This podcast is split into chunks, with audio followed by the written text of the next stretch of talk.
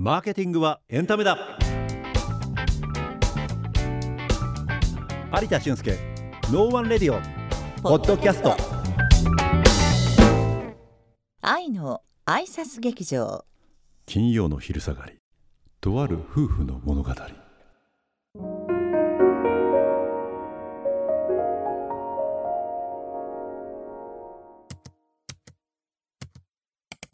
ねえねえあなた。ちょっとパソコン見て。このクイズわかる？ここにいる5人の女性のうち4人が28歳で1人だけ48歳なんだってさ。どの女性が48歳なんだろう？えー、何これ？あみんな綺麗だな肌ツヤもよくってキュッとスリムで。あこの子の首筋素敵。うちょっとスケベ親父どこ見てんのよ？鼻の下伸びてる？いやそそんなことございません。こう見えて俺女性の年齢当て結構得意なんだよね。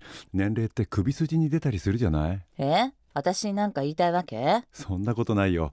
美和子はいつも若くて素敵だよ。そんなこといいからクイズ。ねえどの人だと思う？そりゃもうこの人でしょう。ポチッとえー、違うの？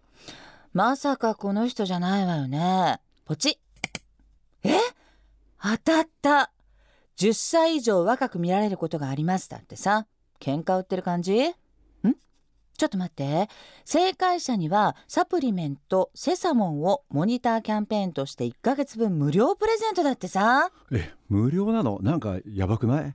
気がついたら高額商品でキャンセルできなくなっちゃうとかヨントリーの製品だし大丈夫じゃない？ねえ試してみようよ。私が若返ったら嬉しくないの？嬉しいです。でもさその前に口コミとか調べてみない？ママゾンとか楽天とかの星の数とかさ。確かに。うーん。いろいろ EC サイト見てるんだけど結構評判いいみたいよ。やはり他とは効果が違います。体調がいい。高齢者にヘビーユーザーこれは GO でしょ。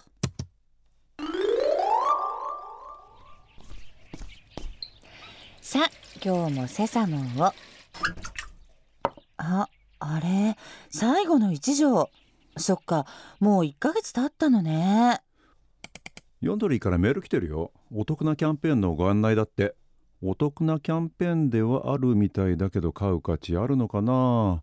その後体調どう？おーって感じじゃないけどまあずっと元気かな。ねえ私若返った？年齢感じさせない？ああはい。私綺麗？あははい。それなら早く買いなさい。わかりました。お支払いはいつも俺ってか。メールリンクからポチッと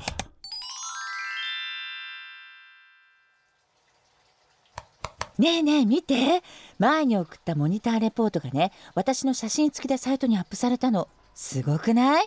早速私のインスタにアップしたらすごいいいねの数。これやめられないわ。はいお疲れ様でした。疲れ様でした改めましてこんにちは。はい。マーケティングコンサルタントの有田俊介です。岡野美和子です。さあ今回は愛の挨拶劇場から始まりました。なんか昼下がりっていうと別なテイストをイメージなさった ちょっ方もと危ない感じもいらっしゃるかもしれませんが、ね。セサモンのお話でした。はい。はい。さあ宮子さん分かりましたかね、今回もねドラマの中でしっかりとプロセス特に挨拶っていう形で踏んでいましたね。はい。挨拶というのは以前教えてくださったアテンション、インタレスト、サーチ、アクション、シェアこの5つの、そうですね。図になりはい。ます、じゃあちょっとドラマを振り返りながら、はいえー当てはめていければと思います、うんまず最初のアテンション注意喚起なんですけども分かりますかね、これは冒頭私がインターネットであの女性の年齢当てクイズそれに気づいたところですね。そうですね、んんもうこの辺はあのサプリとか関係なく単純に気づいたっていうところでそうそうの注意喚起でちょっとねですよね。面白がってってはいはいはいはい。はい。でそれでさらに面白がってっていうところがこの次のインタレスト、はい興味関心ですけれども具体的にはどんなアクションでしたかね？これはクイズの答えはい。えー、みたいな絶対にこの人じゃないだろうっていう人が実は48歳で、えー個人的な興味がどんどん深まっていですよね。きました。もう完全にここのあたりから自分ごとになってきてますよね。そこにねモニターキャンペーン 一気につられちゃいました、ね。興味を助長されています、ただすぐにそれに応募するかどうかというよりは、うんうん。はい。次に S サーチが来てますけどもこれどうでしょうこれはまさに時代ですよね、はいはいはい。昔はインターネットない時代はこのサーチは図書館とかに行かなきゃいけなかった新聞見るとかね。ええ。口コミのチェックでした、メーカーのこれサイトではなくて EC サイトの評価口コミ情報で客観情報をチェックしてましたですよね。うんもう最近はもうこれがもう当たり前になってきてアクションを起こす前にまずこれでチェックして本当にこれ間違いない商品なのか、うんブランドなのか、そんなところをチェックするっていうところで検索っていうことですよね。メーカーのサイトだといいことばっかり書かれてるんじゃないかなと思いますけど EC サイトだと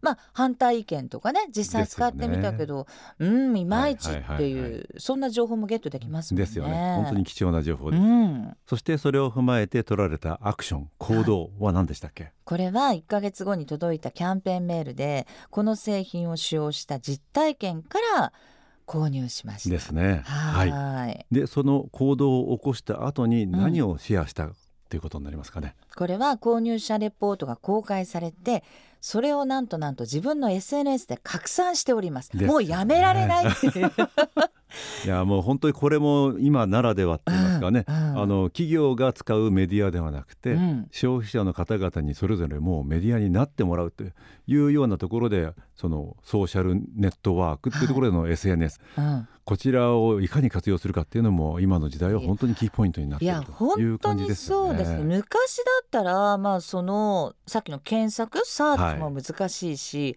行動を起こすのももうちょっとよっこいしょっていうよっこらしょっていう感じだったでしょうしシェアはどうやってしてたのかなと思うくらいですね。ですよね。うん。これは本当にもうインターネットがない時代っていうのが想像しにくいぐらいで、本当ですね。地域のコミュニティでお偉いさんが何使ってるとかね、はい。なんかそういう本当に超アナログの世界でのシェアだったりっていう話だったんですが、うんうん。はい。ただまああのお気づきだと思いますが、はい。前回ご紹介したアイドマと今回のアイサス、うん。基本的にはその流れというのは同じで、はい。何かに気づいて興味を持って何かしらのアクションを持った上で最終的な購入に至る、それに事前事後ではい。デジタル環境の何かが入ってくるかどうかとかね、そういうところになるので、うん。まあ、基本的な考え方は同じになりますから、うん。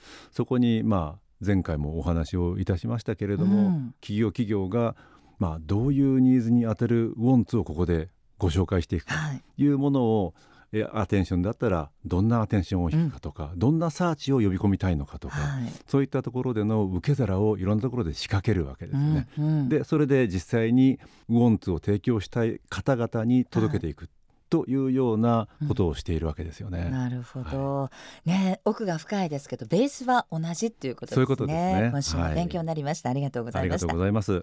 えーこの番組ではあなたからの質問や感想もお待ちしています。